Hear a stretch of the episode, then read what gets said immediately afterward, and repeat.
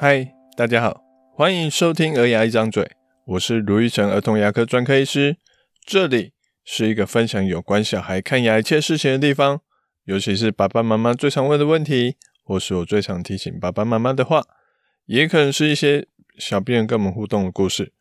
如果你还想了解更多，请直接 Google 卢玉成，你会找到更多我写的故事与内容。有在听我的 podcast 的听众们应该知道，我有一个 Facebook 的粉丝专业，常常会有一些家长会私讯问我一些问题，甚至还把它当成线上诊疗室。他们自己拍一些照片，就跑来问我说：“诶，这个是不是蛀牙？或是这个是不是长牙？还有这个该怎么处理？”所以一开始，我想再跟家长们再提醒一次。台湾的医师都受限于《医师法》第十一条，没有亲自诊疗，不能给予诊断、治疗跟处方，所以法律层面上，这是一个禁止的做法，请不要逼医师们犯法。而且诊疗要看到东西也不只是样貌而已，形状、凹凸、软硬、范围，这些除了单纯的眼睛看之外，也可能还要拿工具去检查。甚至 X 光检查才能更清楚，所以可能医师就算想帮你诊断，也帮不到你。在最后，网络上没有人有义务回答你特别的问题，所以所有的东西都有它的价值跟价格在。所以想要简单免费的咨询，就请抱着有被拒绝的可能。在法理情上，网络咨询都不是一个很好的行为。请大家有空还是直接去找牙医师检查吧。为什么前面会提到这么多网络咨询问题呢？因为这个礼拜最让我印象深刻的事情，就是一个妈妈私讯我开始的。这妈妈说她自己也知道牙齿很重要，之前还有问我说：“诶，小孩一岁之后听说就要戒奶瓶了，要怎么做？”我刚才说了一些行为管理上大概的一些做法，奶还是可以喝。但还是要改成吸管杯或一般的杯子。妈妈也跟我说，她再回去试试看。结果过了一个月，妈妈又再次来丢我讯息了。她说，小孩试过几次吸管的杯子，一开始还愿意尝试，好，可是喝得很慢，不喜欢喝。到最后，最近甚至他一看到吸管，他就坚决的不要，好，就开始。完全不用吸管喝了，反而用奶瓶喝，已经喝很熟了，只要五分钟就可以喝完。虽然妈妈没有明说，但我感觉到是她很希望听我说：“哎，好吧，那就继续用奶瓶喝吧。”这样的一个轻松的答案。不过一来哦，就像我们前面说的，我没有看到小孩牙齿的状况，我不会这样轻易的下判断。二来，小孩才一岁多，他在这个年纪。会反抗，走最轻松的路是很正常的。我不会建议家长，因为小朋友有一些反抗，他就放弃了去对牙齿比较好的做法。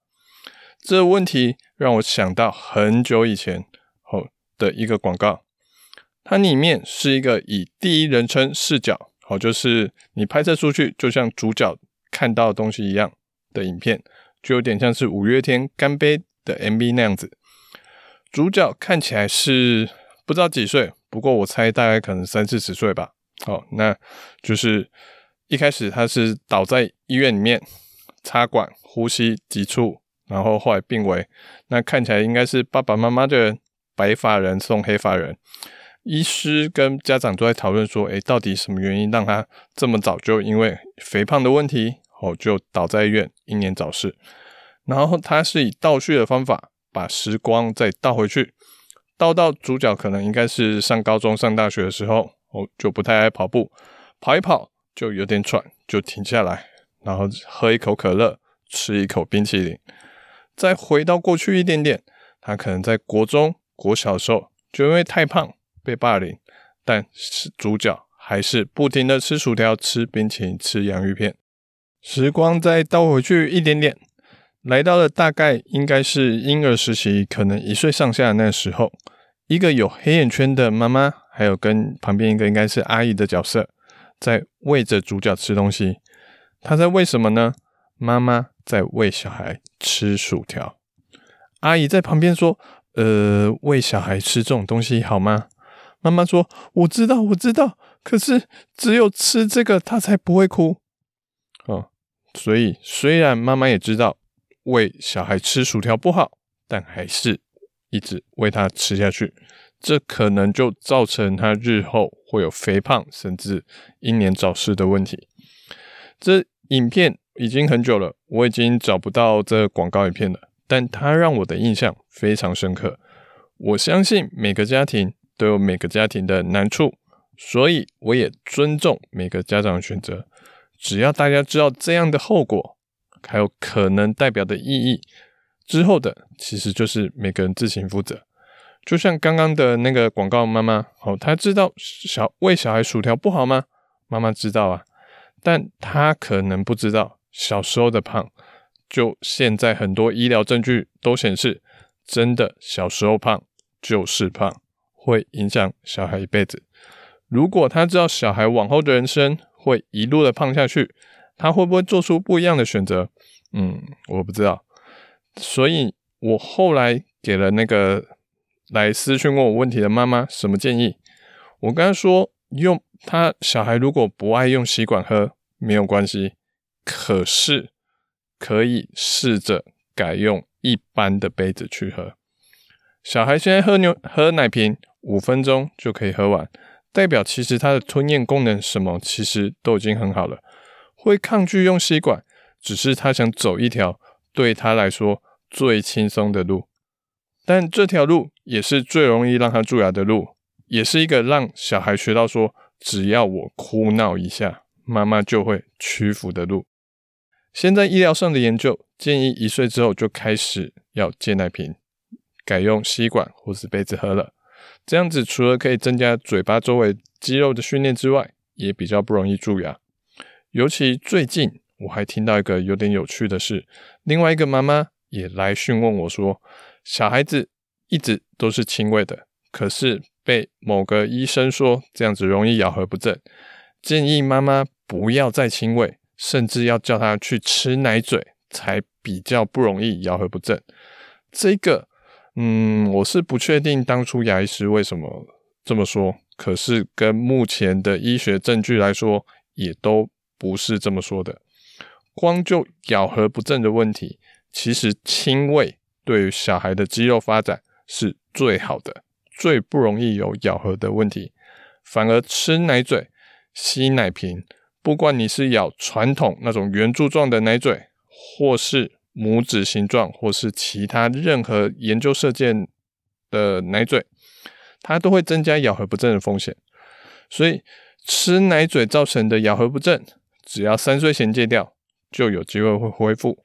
但奶瓶问题可能还要再加上蛀牙的影响、肌肉的问题，所以一般来说都会建议一岁之后就要戒掉。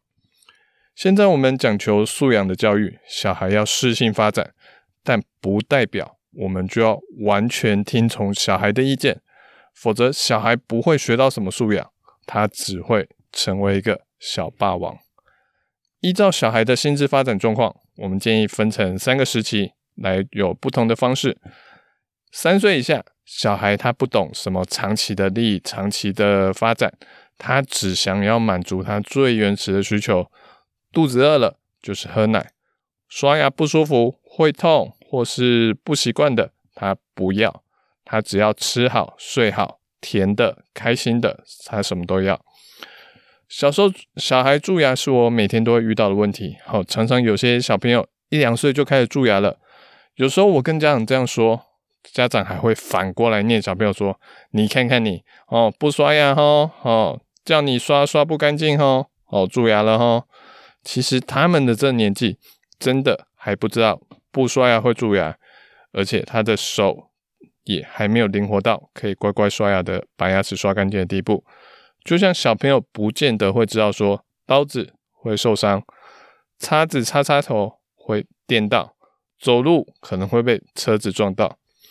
最近才一个新闻说，菲律宾一个两岁的小朋友，他把汤匙插进插头插座里面。然后被活活电死。这问题到底该是谁要负责呢？嗯，小孩三岁以下的时候，请家长们负起完全的责任。不要说因为小孩会哭，所以就不刷牙；因为会哭，所以让他喝奶喝到开心，用奶瓶用得很开心。结果通常就是去牙医诊所治疗牙齿，把以前的粪一次哭回来。三岁到六岁的时候，小孩开始有些负责的能力，家长可以一步步带着他们去做。跟他们说为什么有这些规定，让他们练习自己去遵守这些规定。但实际上，可能很多时候还要靠家长来重复完成一次，来当最后的防线。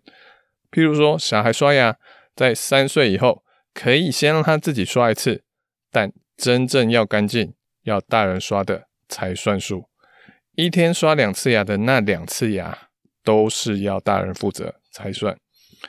六岁以后，小孩的自主意识更高，可能有越来越多的东西他们可以做得不错，只是他们以为自己都做得很好，都做到一百分了，实际上可能只有七八十分。家长要做的不是再重新帮他做一次，而是帮他们检查一下，提醒他们哪边可以做得更好。他先刷完一次牙之后，家长可以告诉他哪边可能不干净，请他再回去刷一次牙。不同的阶段有不同的处理方法。教一岁的小孩要自律，其实只是家长自己一个逃避的借口而已。的确，不是每个人都把牙齿健康摆在第一位。好，除了我之前常常提到的一个四宝爸爸，他要顾好四个男孩长大，哦，真的已经很辛苦了，实在无法连牙齿都照顾得很好。这礼拜也有一个三宝的妈妈，好，其中两个姐妹牙齿都有或大或小的蛀牙。妈妈也很认命的说：“哎，我都这样子，那没办法，那蛀牙了就一颗一颗牙套把它套起来吧。”所以，你真的要把什么当第一优先？我相信这是每个人选择不同，但不要因此去把自己的不作为当做是合理的。最后一样几个提醒：第一，一岁后建议就要戒奶瓶了，不然的话会影响小孩的咬合跟容易蛀牙。第二，亲喂在咬咬合上有最大的保护力，不要故意去舍亲喂而去吸奶嘴。第三，小孩在三岁以下有没有自制力，家长要负起完全的责任，否则蛀牙的时候治疗牙齿会更辛苦。我是卢医生儿童牙医，如果你喜欢我们这节内容，欢迎分享，还给我们一点评论跟意见哦。我们下次见，拜拜。